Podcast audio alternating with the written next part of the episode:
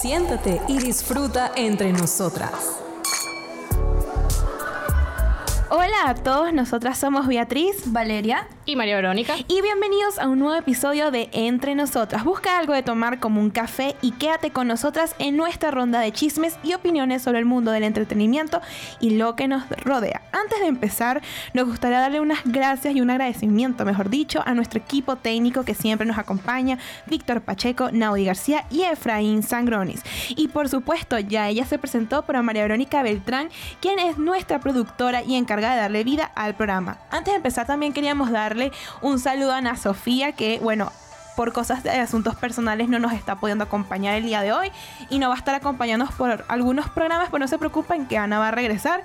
Y bueno, el día de hoy este, les traemos un tema bastante fresco, bastante innovador y es que estamos seguras que este les va a encantar. Y bueno, hoy hablaremos de la música y ahorita les venimos con unos daticos curiosos.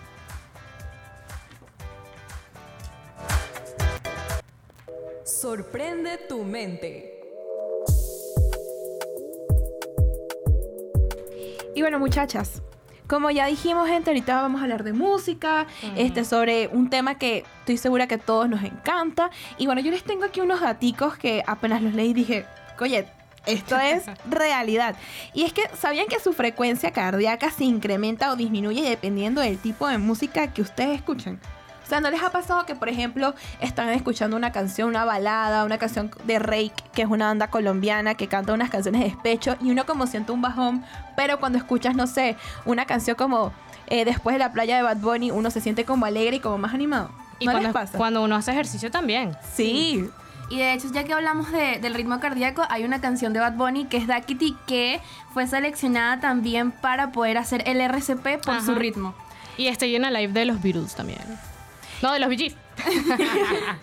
y no, y también algo bastante importante, que esto es cuando uno escucha estas cosas que tú dices, oye, esto también me identifica como persona y va de acuerdo también con nuestras personalidades, y es que el tipo de música que escuchamos más habitualmente es el que afecta a la forma en la que percibimos el mundo.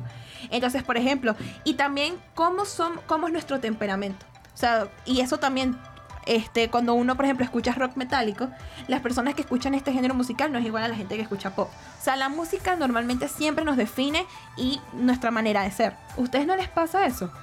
Sí. También los gustos musicales este, también están caracterizados por el ambiente y la cultura de las personas, pues en su mayoría son así. Este, bueno, esos son temas que hablaremos más adelante en el programa, pero no sé si María Verónica tiene algún dato curioso para Yo tengo aquí tres daticos curiosos bien chéveres. Este no es tanto frecuencia modular, la salud, sino un poquito más de la industria musical. Entonces el primero que tengo yo es que Billie Jean de Michael Jackson es el primer video de un artista afrodescendiente programado por MTV. Eso lo aprendimos nosotras en una clase de aquí de apreciación musical. Sí, el semestre pasado. Y me pareció increíble. Incluso la gente se volvía loca y llamaba en TV para que volvieran a poner ese video. El segundo dato que tengo es que las ventas de vinilos van en aumento. Después de ser reemplazados en gran parte por casetes y CDs en, en, las décadas de 1980 y 1990, los discos de vinilo ahora están regresando. Las ventas subieron a más de 700 millones en 2019 de dólares desde un mínimo de 36 millones en 2006. ¿Ustedes qué opinan de los discos de vinilo? A mí me parece que son unos discos bastante interesantes de coleccionar. Porque Tiene alma vintage. Sí, tiene el alma vintage, el alma vieja. Y es una manera muy bonita también de ver cómo eran los álbumes de antes y decir, de aquí viene lo que yo conozco, con lo que los discos normales que uno conoce de niño. Y decir, oye, mi abuelo compraba esto, qué fino. No, y el arte de.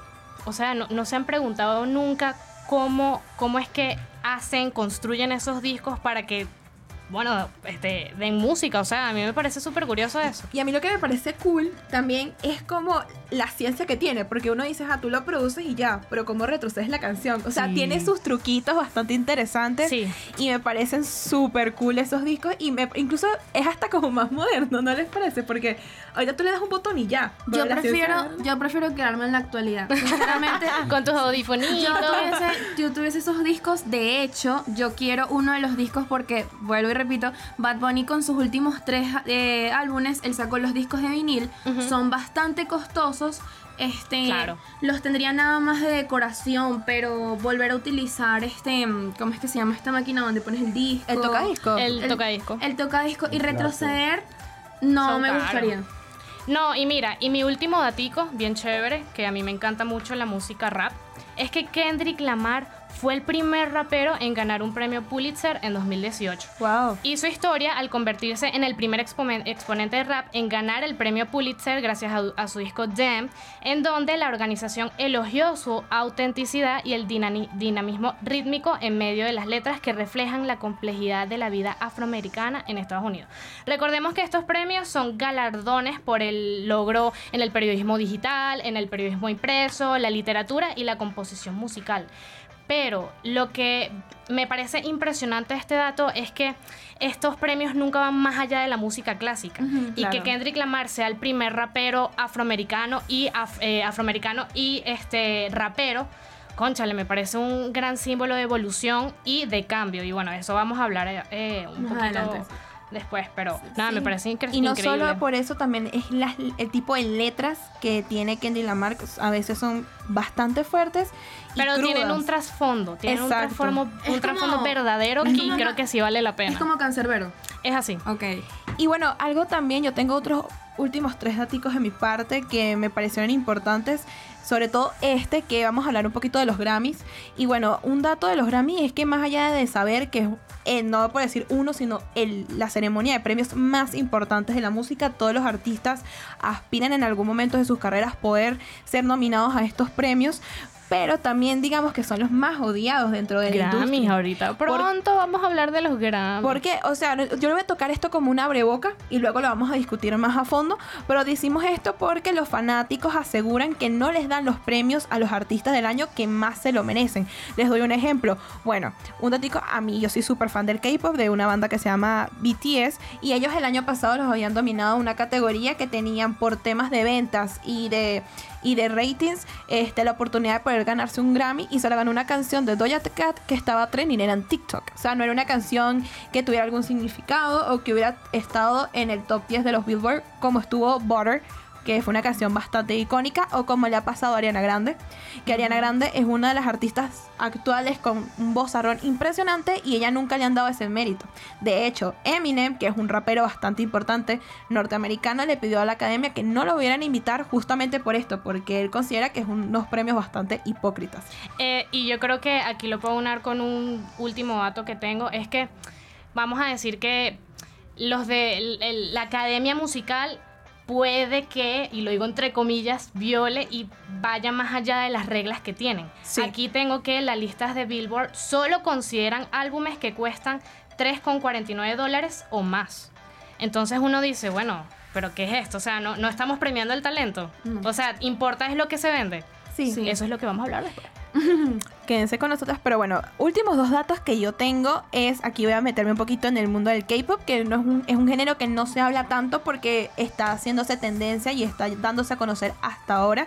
Y es que el grupo surcoreano Enhypen acaba de hacer su co- comeback, es decir, su regreso luego de 10 meses de estar en proceso con su mini álbum eh, titulado Dark Blood, donde su canción Bite Me ha causado furor en las redes sociales, convirtiéndose en un gran éxito. Con esto, este agrego que bueno, la industria del K-pop, este, los idols, que así es como se conocen a sus cantantes, son los son artistas que sacan normalmente dos, pueden sacar dos álbumes fácil al año. ¿Por qué? Porque ya tienen un concepto de que tienes el mini álbum, que son álbumes que componen entre Como mi- un EP. Sí, son como cuatro o cinco canciones como mucho, cuando normalmente un álbum este, titular tiene como 12 canciones Sí. aproximadamente. Un EP usualmente está caracterizado por 5 o 6 canciones. Y un Sí, álbum luego- como tal ya más de 10. Esto lo hacen para mantenerse en tendencia y para siempre sacar música nueva de forma constante.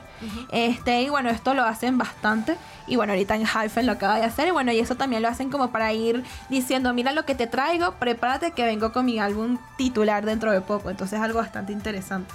Sí, realmente eso es algo que hacen también mucho los artistas del género urbano, que suelen sacar las canciones así, vamos a decir así, este, desordenadas y luego ves que están canciones hasta de álbumes mucho más antiguos en álbumes nuevos y bueno, para, Bueno, Bad Bunny pasó Sí. eso con Bad Bunny. en Bad Bunny justamente ese ejemplar en el álbum de Un Verano Sin Ti, que fue del, del año pasado, salió Calladita, que Calladita es una canción muchísimo más vieja. A mi parecer, estas cosas son o porque la canción iba con las vibras del álbum o para rellenar espacio. También para, puede ser. Porque, bueno, sí, Calladita va mucho con el álbum de Un Verano Sin Ti. Este, porque bueno, está que está filmada en una playa, el inicio de las gaviotas y todo esto. Pero siempre suelen hacer eso. Es también como Carol G con su álbum de Mañana será bonito, que sacó aparte la de con, con Shakira, ¿cómo es que se llama? TQM. TQM, ¿no? TQG. TQG. TQG, que te quiero mucho. Este, ella la sacó aparte y luego, sale ya en el álbum. Ellos suelen hacer esto, pero yo creo que esto, a mi parecer, es como luego para rellenar como este Sí, espacio. o es una Sí. estrategia para ver cómo le va la Sí. canción. Por ejemplo, en el caso de Shakira y Karol G, Karol G fue inteligente. Porque si somos un poquito honestas, tipo ella puso esa canción en el álbum, pero con todo el furor que tenía la tendencia Claro. sobre el caso de Shakira con Piqué y el mensaje que transmitía esa canción, era un poco por marketing lógico que a ella incluir en su álbum y todo ese furor, eso iba a tener ventas, iba a tener muchos views y escuchas. Bueno, es que de hecho Carol G en uno de estos videos que suelen cantar las canciones en acústico, que ella sale como que parece la de Lilo y Stitch, que está sentada en una playa, ella dice que el álbum, ella dio el orden de las canciones y que si la escuchabas de esa forma, ibas a entender el proceso Sí, de... es que muchos, mucho, por ejemplo, yo veo muchos productores musicales que dicen, no escuches el álbum en aleatorio. O sea, las el orden de las canciones están allí con un porqué. Ella lo que hizo fue que ella lo puso desordenado, pero en este video te explica, escúchala así, así, así, para que entiendas. Claramente al final salía que si tus gafitas de, car- de con... Eso es como, eso es como si vieras una serie en aleatorio. O sea, no, tiene sentido. A menos de que te veas caleidoscopio, que esa sí la puedes ver en aleatorio. Está, porque está hecha para eso. Está hecha para que la veas en el orden que tú desees y vas a entenderla de todas maneras. Pero yo les tengo una pregunta. Ustedes, aquí, para nuestros oyentes, cada una de nosotras tiene un gusto musical bastante distinto. Este, hay cosas que nos se asemejan, pero normalmente a Vero le gusta mucho un cantante que se llama Frank Ocean. Vale es bastante música urbana, Bad Bunny, Karol G, como los ejemplos que, que acaba de dar. Yo también consumo un poco urbano, eh, pop, me gusta también la música asiática, o sea, como que todas tenemos una tendencia musical bastante marcada. Entonces yo les pregunto de los artistas que ustedes más consumen, ¿qué curiosidades o qué daticos les, quisiera- les quisieran dar a, nuestros, a nuestro público como para que se interesaran en sus gustos? Como, mira, Frank Ocean, te lo recomiendo por esto. Por Pueden, pueden responderlo en nuestro último post en el flyer del, Sí. del programa en Instagram, arroba entrenosotras.be. Sí, bueno, yo creo que no sé si tienes algo para recomendar a Frank. Por ejemplo, yo no lo escucho y por eso te pregunté, es como un cancerbero para que veas como nuestros diferentes No, estilos de música. Kendrick, No, Kendrick que- Lamar es más, es más cancerbero, No, bueno, digo yo. ojo, Frank Ocean y Kendrick no, No son iguales. no son iguales. Lo que pasa es que mm, es muy complicado que le guste a todo el mundo. Por eso. Que vamos a entrar en eso en el segundo bloque, pero yo podría recomendar de Frank Ocean la, la más comercial, podría decirlo, Sweet Life, que es divertida, tiene una, una letra muy linda. eh, pero sí, es, es eso, es muy complicado que a todo el mundo le guste, por ejemplo, a mi, a mi artista favorito o que a todo el mundo le guste BTS. Es Sí. complicado. Bueno, yo por lo menos yo recomiendo BTS porque por así como por recomendación porque para mí el mensaje que ellos dan en sus canciones, uno critican mucho la sociedad surcoreana.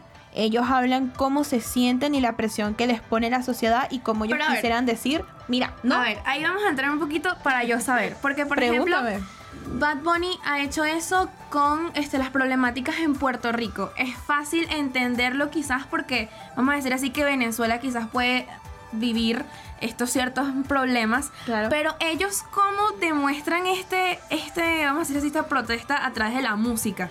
Ellos, por ejemplo, ellos utilizan mucho el rap. De hecho, de las canciones más fuertes en donde ellos se expresan, porque las bandas surcoreanas tienen algo que no todos son 100% cantantes puros, así como en One Direction que todos cantaban.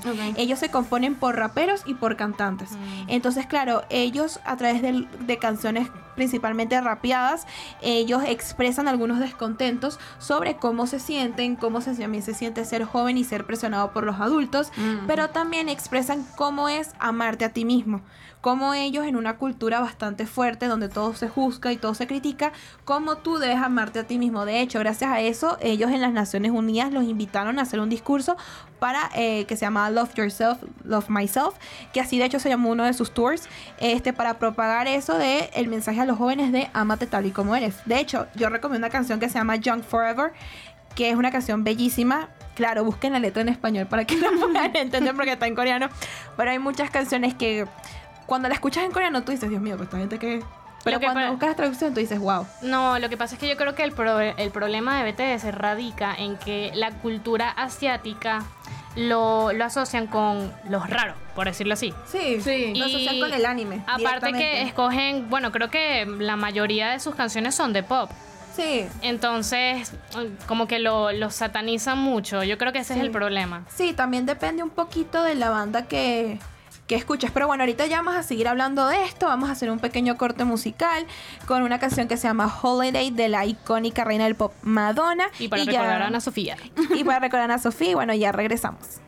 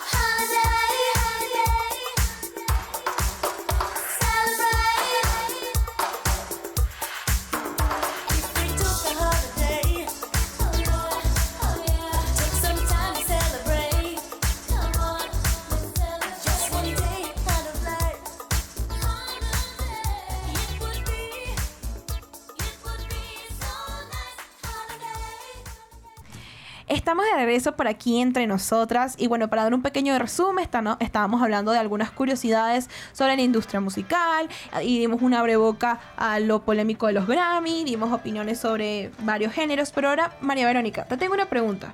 ¿Tú crees que la música de hoy en día es mala? Bueno, una pregunta compleja, pero, o sea, yo creo que para mí no hay música mala.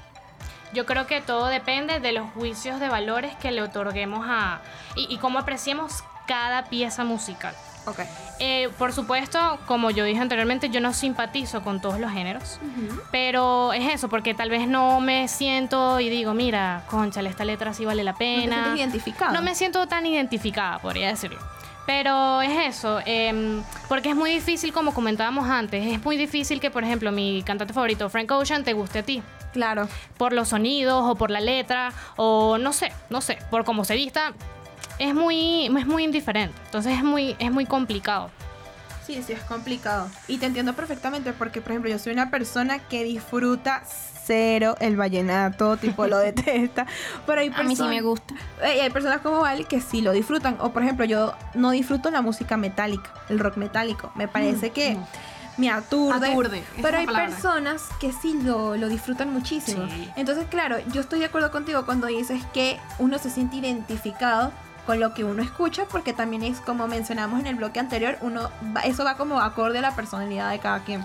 Además que sí, volvemos a tu pregunta del inicio, que si la música de actual eh, es mala, siempre vamos a llegar a estas preguntas, siempre se hacen en reuniones, en fiestas, más que todo con adultos. Con la y- familia. Y, se suele generalizar y sí. Porque siempre suelen irse hacia el mismo género urbano, el reggaetón, que bueno, mencionar artistas, bueno, no él es muy grosero y tal cantante es muy grosero, y lo generalizan sin darse cuenta que en la actualidad existen muchos géneros y muchos grupos, de hecho muchos grupos y cantantes de Venezuela que pueden ser Raguayana, Mesoneros, Jan Bene. eh, Danny Ocean, este, yo creo que ellos, bueno, no sé si existe alguna otra banda, eh, los que vinieron para acá a la universidad, A Gran Radio Rivera, Anaquena. ellos, yo creo que no es un estilo tan comercial y yo creo que eso los diferencia mucho, pero a la vez hace que les cueste un poco subir mucho de nivel, como pueden ser los que se van de una vez al género urbano, que suele ser el reggaetón y todas estas cosas que digamos que cantar reggaetón ahorita puede ser como un, bueno, salir del paso y llegar rápido a la fama, pero no te garantiza llegar al mismo nivel que los grandes exponentes que están ahorita gobernando este género. Sí, lo que pasa es que, por ejemplo, lo que tú dices es que el reggae latino no es tan popular como es el reggae eh, americano. Este, y en el caso de que tú dices, siempre hay artistas que pegan una canción como el cantante de Yo no sé mañana. Mi mamá siempre me dice, él pegó esa canción y más nunca se supo de ese hombre. O sea, hay personas que hacen una canción popular, puede ser de reggaetón, que por suerte la vida colabora con artistas como Daddy Yankee, como Bad Sí. Bunny, y creen que ya son el top, son la tapa del frasco, y al final se dan cuenta que para poder estar ahí tienen que mantener ese éxito. Bueno, Entonces es, un pro- es un progreso. Sí, yo creo que uno de los artistas venezolanos que supo aprovechar su la situación del país y su vida fue Danny Ocean, que su, con su canción de Me Rehuso, que fue para su novia, que él, bueno, se tuvo que ir del país y él quedó aquí. Y él dice que ese es como el hijo que él tuvo con ella.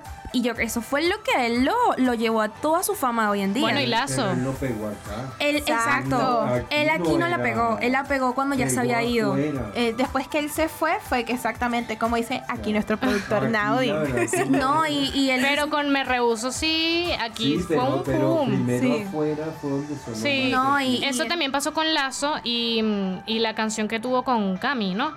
Sí, la de Este, Odio que no te odio. No, la, Ah, la de- anterior. sí, la de A la- Hay un Hay un millón, hay un con millón. Ah, me falta mencionar a Lazo. Sí, hay un Bueno, millón yo- Y Lazo pegó a mane- de manera internacional, pero en Latinoamérica mm, más que todo. Sí, pues. y déjame decirte que gracias a un millón como tú, que Lazo pudo volver a surgir en su carrera musical. Y él no iba a sacar esa canción. No, Lazo pudo ser uno de los venezolanos y estuvo nominado a los premios Grammy este, latinos el año pasado, lo cual eso es un logro porque Lazo vino a Venezuela el año pasado también hace una gira y tocó en la concha acústica y ahorita subió de nivel y va a tocar en la Universidad Simón Bolívar, lo cual eso es un subió, la- subió un Sí. escalón. Pero además si hablamos de logros, pero artistas también, bueno, nos enfocamos mucho ahorita en el tema venezolano, creo que este tema nos dio alas porque es como lo que uno vive y sabe. Unos artistas que eran súper buenos era la melodía perfecta. Yo recuerdo, me imagino que ustedes también en su época de bachillerato, los 15 2017 años, vibes. sí, las graduaciones, ellos eran los que tú ibas a todas las fiestas y estaban, pero de un tiempo para acá no se sabe. Yo creo que la última, bueno, me atrevo a decir que la última canción así que pegaron fue la de Kenny Bell con Naranguan. Sí, pero y ni siquiera ellos eran la melodía perfecta en Venezuela, según yo o según lo que, o sea, están cerca de mí, o sea, por comentarios, fue casi en el 2017-2018 que sacaron Sobrenatural, sacaron ujú. juntos que era, Dios mío, la melodía perfecta tipo un Chino y Nacho 2.0, está surgiendo un nuevo dúo venezolano que está haciendo música chévere, porque Chino y Nacho fue Chino y Nacho. Es que ellos O sea, han entrado en muchas polémicas. La melodía perfecta ha entrado en muchas polémicas como sí, políticas, en- políticas, este que si de, de su paternidad, el que se llama Gio, y todas estas cosas que han hecho como que, ah, bueno, ellos abrieron un, un café en las Mercedes que ¿En serio? Sí, creo que es Wow. Ah, que tiene ¿verdad? café. Baguette. Sí. Baguette Baker. Ay, ese una es cosa de- así. me la- me lo- Sí, de Sí, eso es de ellos. Wow, no y ellos, sabía. ellos a veces están allí. Yo he visto videos en TikTok y ellos a veces están allí. Entonces yo creo que quizás su rumbo se, se fue hacia un lado, pero también hablamos de artistas venezolanos que quizás en la actualidad no son nuestro gusto, que pueden ser Vic Soto, Jape, este, Neutro Shorty. Justamente yo iba a hablar de ellos. Bueno, que, comenta. Que ellos, o sea, a mi parecer, tuvieron su boom, pero no lo supieron aprovechar. No. Tal vez Big Soto sí, porque él pegó internacionalmente, más que todo en Latinoamérica. Pero lo que fue, y Micro TH también. Ya te iba a decir Pero si te faltó Jave, micro. Jave, eh, Trainer, ellos No. para mí quedaron en el Ellos- olvido. No, ellos se quedaron mucho en soy famoso en Venezuela. Sí. Porque, por ejemplo, ahorita yo, porque a mí me gusta Jonathan Molly desde pequeña, lo disfruto, me parece que Es buena música. que escuche, salsa joven. y, y él ahorita sacó una canción, sacó un concurso en donde estaba el remix, es con Jan Bene y Mm, Trainer. Jan Bene ahorita está. Él está top. O Top. sea, él ahorita está Jan Pensé Bene que- en su mejor momento. Pensé que iba a decir que estaba bello. Está bien, está bello. Para ver qué Está bien. También, también, pero no, está top. Ahorita está en su No, el momento de su carrera. a mí me parece genial es Lil Supa, Lu Fresco, no sé si saben quién Sí. es.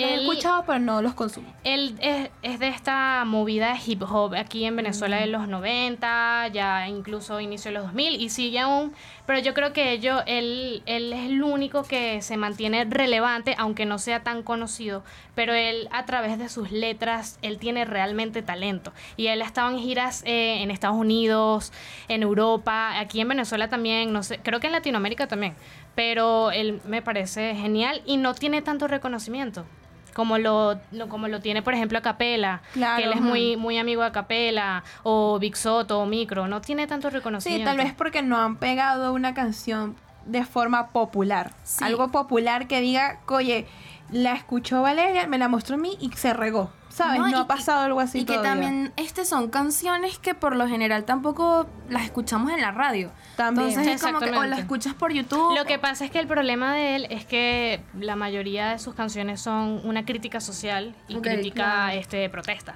Mm. Entonces, por ejemplo, su último álbum, que es Yello, es una, una crítica de protesta. pues. Sí, bueno, yo creo que uno de los artistas que después de su muerte sigue teniendo el honor que merece es Cancerbero. Quizás, sí, bueno, este, bueno, obviamente que en paz descanse, pero si él aún estuviese vivo y él hiciera un concierto, yo creo que yo iría 100%, porque es lo que dices tú del cantante que nombraste, son críticas sociales, pero además son pensamientos propios que llega un momento en que escuchas tanto las canciones que, bueno, al inicio, la primera vez que escuchas las canciones es como si dijera cosas sin sentido, pero luego empiezas a, a profundizar en todos estos sentimientos. Claramente hay canciones como la de Épico, que una vez la escuchamos en mi casa, y ellas quedaron que... El corazón tu Sí, y se la mostré a mi mamá. Y mi mamá había olvidado a mi mamá y que wow. La letra, tipo mi mamá me decía, ¿quién es esto? Yo le expliqué la historia y mi mamá dijo, Bueno, Mundo de. Piedra también es... Igual, sí, y tiene muchas canciones de despecho. Pero bueno, yo creo que eso, el tema del misterio de su muerte es, un- es algo que hablaremos en otro episodio que tenemos programado. Pero realmente la pregunta era que si la música de la actualidad es mala. O sea, ¿qué opinamos de eso? No sé, Beatriz, tú, María Verónica. Yo ya dije mi opinión. Yo, Yo- quiero escuchar la tuya. Bueno, primero o sea, tú, primero tú que no hablas. A ver, Dale. yo no compagino mucho con la música de antes, quizás puedo compaginar con la salsa en las fiestas, el merengue, eso porque yo siento que es una parte esencial, aparte que ahorita merengue bueno, bueno, tenemos Jonathan Molly, El merengue bueno es el de antes. y el merengue, Sí, Eso sí te tiene que Y la salsa decir. también. Y la salsa Jonathan también. Molly. Proyecto 1. No, sí, es que ella tiene razón. Además que no sé si te pasa que artistas, 90. artistas que hacen música urbana lanzan una canción de salsa y es como escuchar el reggaetón pero en salsa. Exactamente. Literalmente, es como, hermano, eso no, no, es. no va contigo. Escucha otra cosa, pero eso no es. Willy Colón. Quizás compagino con esta... Oca de León. Sí, yo compagino con un Marc Anthony, unas cosas así. Pero Marc Anthony es de la nueva escuela. Pero Porque él es del, de- de- ya del siglo Pero XXI. no- no Celia suena- Cruz, pero una no cosa suena de tan mal. antes. No suena mal. Ojo, a mí me encanta O sea, Marc Anthony. no suena tan mal como, a ver, es como que tú lanzaras a una aranguana a cantar, a cantar salsa. No, no, no, es terrible, es terrible. No, entonces yo digo, ok, me gusta esa música en fiestas, en reuniones, así, pero no soy fanática de esa música. Obviamente me la sé, pues obvio. Pero para mí no es que la música de la actualidad sea mala, sino que ha evolucionado de una manera que quizás ya no es este mismo tema de, bueno, estamos en un estudio con unos instrumentos, sino que ahora todo es de forma digital. Sí, Este- y la rapidez. y, la exacto, la rapidez en la que se hace, además de que tan rápido que tienen que entrar en las tendencias, en los ritmos, en todo, que eso hace que uno se sienta más atraído por eso que quizás por lo anterior. Obviamente, esto es lo que yo siento, pero también entiendo que hay personas que les encanta la música de Madonna, de Lady Gaga y todo esto también de los años 70, 80. Este, pero yo siento que lo que hablamos al inicio de ustedes, todo depende de personalidad, de la cultura, del lugar en donde estés y de tu crianza. Mira, ¿qué les parece? No, yo Sí. va. Yo mi opinión. Vaya, faltó, Beatriz, vaya, falló vaya. yo, muchacha, faltó yo. Yo lo que quería decir es que, bueno, yo soy una persona que yo disfruto la música disco, la música pop, disfruto el rock de los 70, este, porque bueno, mi mamá es bastante rockera y bueno, desde pequeña este, escucho esta música, adoro la música de mi generación, los 2000, amo el reggaetón, amo todo, excepto algunos géneros como ya dije, la bachata y el metálico. Pero yo considero que ninguna música es mala, ni la vieja ni la moderna. ¿Por qué? Porque cada música o cada estilo tuvo su época.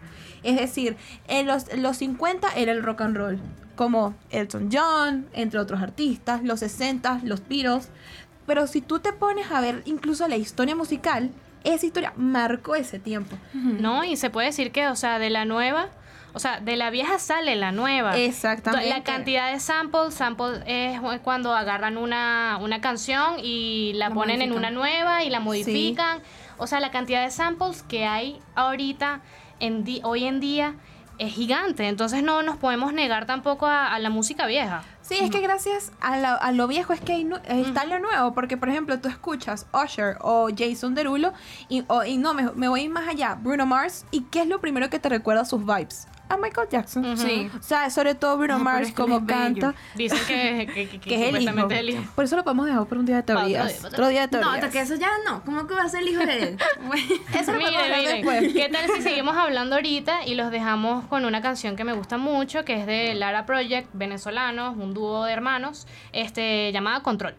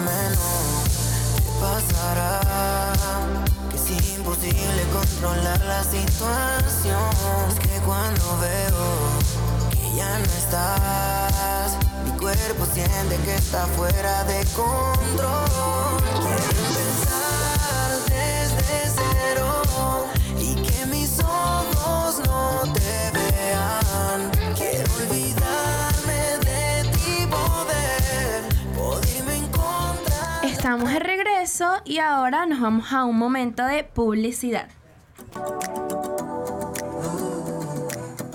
Entre nosotras te recomendamos ¿Se te antoja deliciosa hamburguesa acompañada de unas papas fritas o unos sándwiches artesanales? En Trending Food es un food truck. Se diferencian por su sazón casera y porciones grandes. ¿Deseas que estén presentes en tus reuniones importantes? Desde eventos privados hasta públicos. Puedes contactarlos en sus redes sociales como arroba trending1food. ¿Qué les parece, muchachas? Ya tenemos nuestro próximo food truck. Lo podemos traer un día a la universidad. Hoy ha sido un evento que tengamos aquí en la radio. Una, ¿Verdad? cha- una charla, coño, vamos a recomendarlo para que lo traigan aquí de snack. Tenemos el contacto ya para la universidad. para dárselo al nuevo Seuma. Que ahorita se vienen las elecciones, no se olviden de eso. Cierto, acuérdense que tenemos las elecciones del SEUMA, pero a nuestras espaldas nos encontramos con los nuevos alumnos que Y son sus representantes. y sus representantes de no ingreso para la Universidad Monte Ávila. Nosotras somos el equipo del podcast de Entre Nosotras y les damos la bienvenida a todos los nuevos alumnos y que se sientan, bueno, como en casa en esta universidad. Queremos también decirle que están aquí estamos con los brazos abiertos para cualquier duda que necesiten. Nos pueden seguir en nuestra cuenta de Instagram, arroba entrenosotras.be, para cualquier duda que tengan de la radio de la universidad o incluso de alguna experiencia universitaria nos puedan escribir sin ningún problema y nosotras se las podemos aclarar. Ahora, retornando con el tema de lo que estamos hablando, hay algo que nos faltó comentar muchachos. Y es que ahorita las gracias a las redes sociales, sobre todo de TikTok, es que un artista se hace viral. Tipo, sin TikTok es increíble. Ahorita, por ejemplo, un artista crea un tren, un baile, así sea un movimiento para que salga en TikTok, para que eso pueda estar viral y así es- escucharse. ¿No les parece una locura? Yo no quería saber. A mí me parece que ahorita, en bueno, a partir del 2020, 2021, muchos artistas han despegado sus carreras gracias a TikTok. Doja Cat es una. Doja Cat, Caliuchis, bueno, Caliuchis era conocida, pero ahorita cuando, sa- cuando sacó Telepatía, que Sí. eso estalló en TikTok, Totalmente. fue una locura. A mí, me a mí eso me parece bueno, pero a la vez malo. A mí no me gusta mucho y te voy a decir por qué. Porque me parece que hay muchos artistas que se esfuerzan mucho por lanzar, digamos, su música este, como se ha hecho tradicionalmente, es decir, se han esforzado, han producido muchísimo y que una canción, hay unas que incluso no tienen un significado bastante importante, por un tren se ganen un Grammy.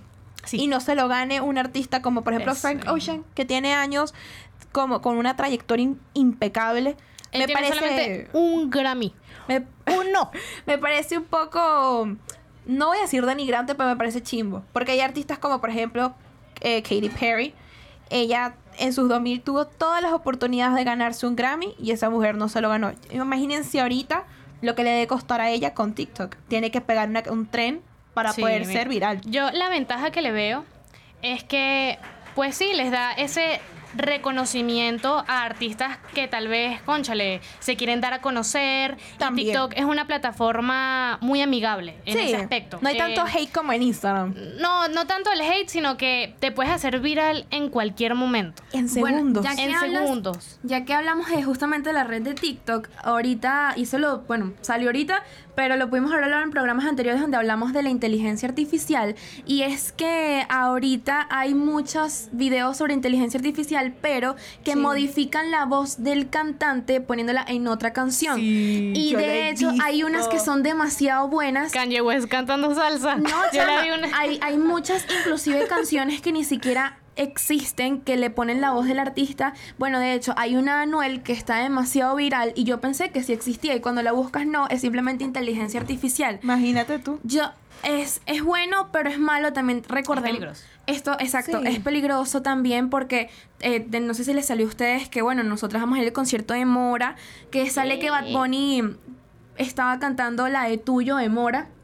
Y, No, no me Bueno, chama, suena demasiado bien, pero la gente obviamente en los comentarios, no, Mora es mejor, Mora es mejor, pero bueno, eso ya queda de parte de cada grupo de fans.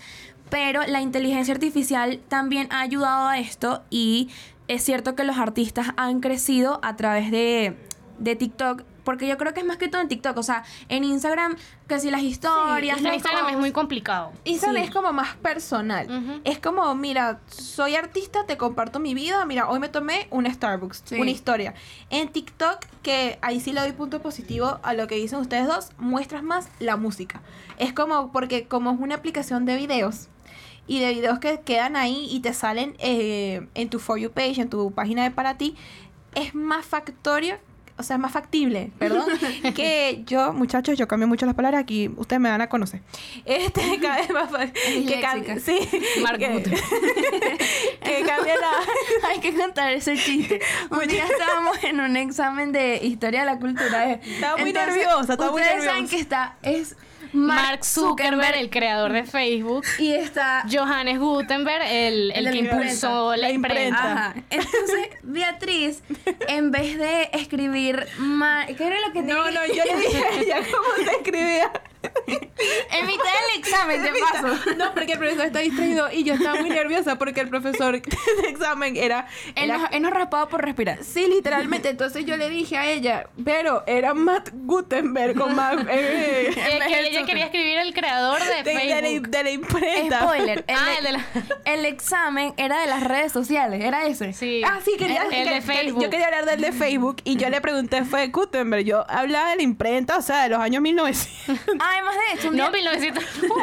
un día podemos Estudié, muchachos, se nota. un día podemos hacer un programa sobre cómo existe el que no sé cómo decirlo, pero la gente cómo generaliza las redes sociales, porque por ejemplo, claro. nosotras nuestras principales redes son Instagram y TikTok, pero hay gente que en la actualidad sigue utilizando Facebook. Facebook. A mí eso me parece De lo No, Mira, último. es que no sé, o sea, eso pasó de tercermundista, eso pasó, pero aquí Mira, mundista. yo creo que es algo también de Caracas, porque la gente en el interior usa muchísimo Facebook sí. y sobre todo las personas de mayores de 40, porque crecieron en su adolescencia, entonces es como Y así fue como conectaron con sus amigos. Sí, el todavía hay Facebook gente- fue la primera Pero red. no digan, no digan nada, porque un día podemos hacer un programa de eso. Exactamente. El problema es que justamente ya que estamos hablando de crecer en redes sociales, quería hablar, dar mi punto que lo estábamos hablando antes de volver a...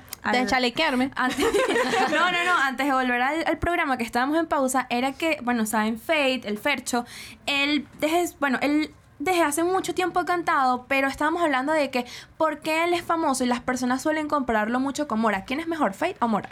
Bueno, y, y estábamos hablando de que, bueno, mi opinión era que lo que pasa es que Fate se tomó el tiempo de crear una imagen, esta imagen, el color verde, los lentes, el, El bigote, bigote. Mor, este... El, el mullet, el, Sí, el el peinado, corte. que el corte que tiene. Sí, este, todo esto y también el ser tan natural en las redes sociales, yo creo que eso ayudó también a que él eh, creciera un poco más, porque si vamos al caso, la mayoría de sus canciones son todas iguales, quizás no en ritmo, pero en letra Sí sí. se parecen muchísimo, sí, se parecen. Entonces, es esto de que cómo creces quizás también en las plataformas digitales, pero también yo siento que, ojo, es una opinión que muchos artistas ahorita hacen canciones para que estas puedan estar presentes en TikTok, es decir, canciones que Sí, puedas que- crearle un trend, que puedas crearle un Exacto. baile. Y ahorita que mencionas el baile, me voy, a ir- me voy a alejar un poco de redes sociales y es destacar que los bailes a veces son muy importantes para algunos músicos.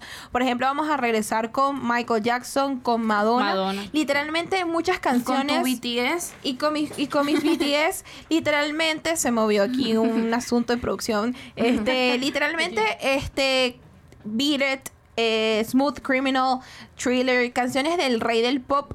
Una de las cosas que lo proyectaron fueron las coreografías. De hecho, mi mamá me cuenta que ella es la generación que más vivió eso en carne propia en su adolescencia, que este antes en las discotecas se hacían esos bailes de Michael Jackson porque los veían en MTV. Ay, no. Eso se hacía sobre todo en los Estados Unidos más que en Latinoamérica. Pero pero Fiebre de sábado por la No, no, noche, la sí, película de los VGs así. o la de es la de están las rubias. o la, sí, o la de los 30 que era, eh, a los 30 algo así que la chama Ajá, yo a lo em, Quis- yo a a lo los 30 going on 30. Ajá, esa película y muestran cómo ellos recuerdan este su adolescencia bailando thriller. Y es como, eso marcó tendencia. Eso también es música, porque sin música no hay baile. No, y aparte que, o sea, creo que se puede este enlazar con los videos musicales. O sea, es si no una- hay un video musical, sí, no es hay una baile. producción increíble. No, Yo siento una opinión, que cuando sacan una canción y no tiene video, no me... No, le falta como un sazón, batería y reggaetón. Sí, justamente iba a hablar eh, el álbum de Bad Bunny de el último tour. Este, todos los videos no es que sean, bueno, sí son iguales porque él- es él encima del camión, pero o sea, es un visualizer. Ajá, pues. pero Ajá. eso no me no me da, o sea, por Capaz ejemplo- es porque sacan eso primero para después producir por, un video por ejemplo, mejor. Sí. 120, ¿saben cuál es? La de que él se monta en el carro. Yo siento que yo le hubiese hecho un video, él montado en su Bugatti y tal. No, o sea, un video en el camión. Y si hablamos de eso, no sé, bueno, tú creo que sabes un poquito más de ese ritmo, que es la última canción de él. La, de, la última que, que el título es en inglés, este... Ah, Where sí. She Goes. Que Sí, la, no la he gente, la gente decía, ¿cómo bailas esto? O sea, ¿cómo pasas de un artista, sí. de un artista que te tenía, vamos a decir así, perreando hasta el piso, a una canción en inglés que obviamente tenía muchos mensajes subliminales para su nueva novia que no me gusta? No, Kendall, esa mujer lo está mal, o sea, lo está... No me gusta. No. Ma- malos consejos, Kendall, malos consejos, déjame al niño quieto en su Puerto Rico, en su reggaetón. Eso, eso es un chisme porque. Ay, no, pero es que estamos hablando de música. ¿Cómo No de podemos chisme? hablar, ahorita no podemos hablar de chisme. eso es un chisme de, de su ex Gabriela y su primera novia Carlis, que ellas como que se, se, se tiraron hate por las redes sociales y como que... Es para Car- facturar. Sí, no, bueno, Carlis se alegró de que él ahorita terminara Plata, con plata. ella y estuviese con Kendall. Para facturar. Miren, miren. Este, vamos a entrar a- ahorita al debate polémico. Vamos a hablar Ay, de los papá. Grammy. Aquí Ay, yo voy mira, a agarrar mira, el tema me- del TikTok. Me quitó, me, La idea del TikTok que yo quería aquí resaltar es. em, ajá, este, estamos posicionando a nuevos artistas, pero todo se queda muy superficial. Sí. Todo queda en lo superficial, como que el talento, ajá, ¿dónde está el talento? Creo que lo podemos ahorita eh, enlazar con el tema de los Grammys. Sí. Que, conchale, o sea, el enfoque y yo creo que el problema de la actualidad ahorita es que el, el enfoque es, está en quién vende más. También. ¿Quién vende más? Ya, ¿qué pasó con el talento? ¿Qué pasó con los nuevos, los, los nuevos sonidos? La evolución. Ya, ya eso no se ve. No, no es como antes. Pero sabes que es muy triste. Que hay artistas que se han esforzado muchísimo por llegar a donde están, en la posición que están. Como fue Queen. Una banda Sí. Que marcó tendencia, que su música es espectacular y que nunca hayan ganado un Grammy o que hayan sido nominados a un Grammy, me parece que es mucho. O sea, son Sí, personas sí. que se lo merecían. Eh, lo voy a volver a mencionar porque es que siento que son artistas que se lo merecen. Katy Perry y Ariana Grande tampoco han logrado, o sea, han sido nominadas, pero en las nominaciones importantes han ganado artistas que tienen un mes de estar en el rating. Por ejemplo, Ariana Grande le cantó, le ganó Billie Eilish en el 2020, cuando Billie Eilish tenía un año de ser importante, por decirlo Sí. de alguna manera. Entonces tú dices, ¿dónde estamos aquí? Estamos premiando la tendencia o el talento. Ojo, Billie Eilish le sobra talento porque esa mujer canta bellísimo en su género, pero también hay que darle reconocimiento al trabajo anterior que tienen otros artistas. No, incluso lo que iba a decir yo es que creo que también se le está dando reconocimiento al que no se le tiene que dar reconocimiento. Total, Por que ejemplo, nadie los conoce y toma un Grammy y es como quién eres tú? Hace, hace poco, bueno, hace más o menos un mes, yo vi un, un episodio de Escuela de Nada que, bueno, entrevistaron a un productor musical, a Manuel Lara, es venezolano, y este, él cuenta que mm, ahorita está el tema de la inmediatez, la tecnología, ya nadie, como decía Valeria, ya ahorita no, no se meten en un estudio 72 horas, una semana a crear música, sino que bueno, ya con tan solamente tener un programa musical, una laptop, ya están resueltos. Entonces él dijo que él se hacía en campamentos musicales y en esos campamentos musicales Así tipo se- Camp Rock. Justo iba a decir. bueno, no, no sé si exactamente, pero bueno, llevaban productores, los artistas, los cantantes, y bueno, em- empezaban a, a componer, o ya sea eh, singles, canciones eh, en, so- en solo o un álbum completo. Él estuvo presente en el de Caliuchis. este, él estuvo preguntar si detrás- conocías algún artista de Mira, él ha estado con. Caliuchis, con Rawayana, Evinikini, en el último tour del mundo de Bad Bunny, entre otros. Wow. Entonces, este, mm, aparte de estos campamentos musicales, entonces yo me pongo a pensar, mira, pero entonces, vamos a poner de ejemplo Caliuchis, que no creo que sea así, pero ¿qué pasa si entonces un artista, ajá, saca su álbum y es solamente un 5% de él? Y el, el resto, bueno, matemáticas 95%, ¿no? Este, el 95% sea de los productores musicales, de los compositores, entonces se está reconociendo al artista que solamente hizo un 5%. ¿Y qué pasa con los otros? Estoy también... Es que es bastante complejo porque al fin y al cabo en una canción no es una persona. Por eso es que cuando un artista Ojo, con gana- excepciones. Con claro, excepciones. claro, pero por ejemplo, por eso es que cuando un artista gana, normalmente agradezco a fulanito, Parencejo y Pedrito, es porque todas esas personas ayudaron a que ese álbum o esa canción ganadora estuviera posicionada en donde está. Este, y yo una cosa que quería decir, que esto lo mencioné en el primer bloque, pero lo quería desarrollar ahorita, es lo que hizo el cantante Eminem. Él se ha caracterizado por ser un cantante sin pelos en la lengua, en todas las entrevistas quema a quien sea, o sea, no le importa si es hombre, mujer, niño, perro, gato, él lo hace. Y es que a él lo empezaron a invitar y a invitar y a invitar a los Grammys, porque claro, ¿qué dice él? Los Grammys les, les conviene invitar artistas de tendencia para tener audiencia. Que eso es una de las cosas que más se le critica. Por ejemplo, a Harry Styles, a BTS, a Bruno Mars, los han distribuido en, en los premios de alguna manera para que los fanáticos no se vayan del, de la transmisión y no le quiten views al, al, Sí, a la transmisión en vivo de los premios, por ejemplo. Hay unos premios que ponen a Bruno Mars cantando un éxito de primero y ponen a Harry de último. ¿Qué hace? Que las fans de Harry se queden pendientes, vean el show completo, eh, completo esperando que salga su artista. Sí. Ellos lo que hacen ahí, facturan. Entonces, ¿qué hizo Eminem? Yo no puedo, literalmente se pone en modo Shakira. Él, di- él dice que él no pensaba contribuir con esa hipocresía. ¿Por qué? Porque él como artista, cada vez que ve los premios, se da cuenta y se molesta así como el fanático porque no gana el que de verdad se lo merece. mira, Y dice, no me vuelvan a invitar porque no voy a estos premios basura. Literalmente él Sí, habla así sí. sin, sin ningún tipo de, de tabú. Siempre como que todos los que lo critican terminan en la premisa de corrupción e injusticia. Por ejemplo, Sí. The Weeknd, Kanye West, que bueno, antes de que se meta con Kanye, bueno, vamos a, a- a reconocer que es un excelente Vamos a hablar de la música, no de Eh, sus tiene otros- talento, tiene talento. otros ¿Sabes errores. también en qué tienen talento? En las pasarelas de moda. A mí hay una que me gusta mucho, que es que él puso a su hija, esta... la- North. North, que, y ella como que... Ella habla en inglés, obviamente, que estúpida. ella, ella habla en colombiano. Ella habla mientras las modelos van caminando y todo está en silencio. Sí. A mí- Sí, a mí me mira, gusta. tiene su detalle, lo podemos conversar en otro episodio.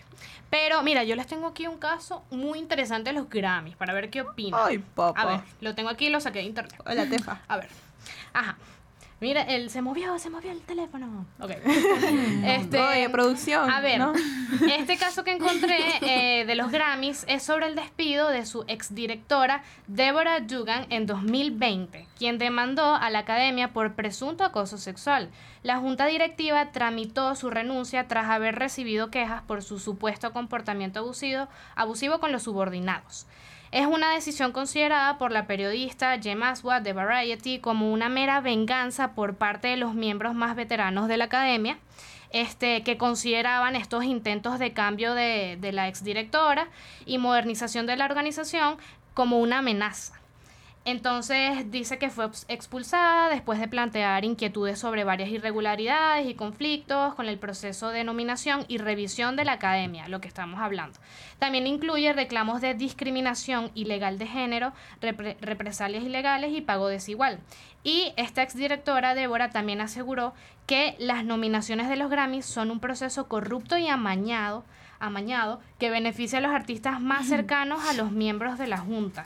Sostiene que el comité no solo respeta la voluntad de los más de 12.000 miembros de la academia, sino que selecciona a los nominados sin importar el número de votos que han recibido en sus categorías. Yo me acuerdo que siempre en los Grammys decía, vota por tu favorito en Twitter o Sí, en la ya, Eso no es plataforma. tanto, eso es más que todo para el fandom o para cosas que facturar. sí que son premios súper chiquitos ya no involucran tanto no es como los MTV los American Music Awards los Billboard incluyen más a la opinión del, del que de verdad consume porque los Grammys son este los Grammys son un como un conjunto de jueces, pues, para decirlo así.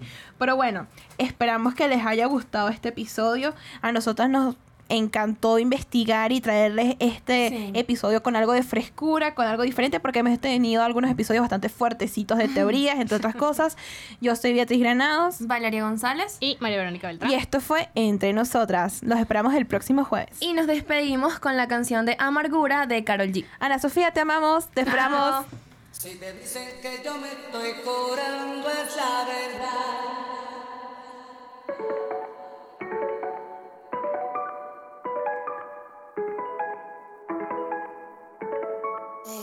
Ayer te vi, aparentemente estabas contento, estabas feliz, besándola a ella así como antes me besaba a mí. En parte me alegra que uno de los dos no esté llorando. Ojalá me piense de vez en cuando. Y aunque yo hago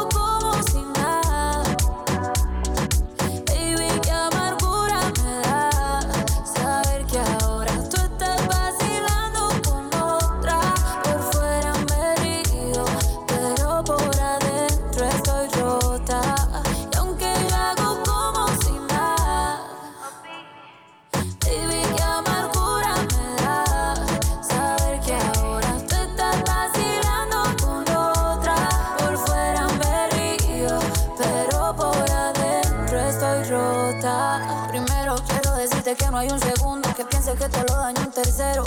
Si ti se siente vacío el cuarto, insisto. Polvo llega, vamos hasta el quinto. Te extraño tanto, si te es distinto. Me duele ver cómo me dejan visto. A veces pienso que me extraña un poquito. Yo misma los pajaritos me pinto. qué mal que ya no estés aquí. Estaría tomando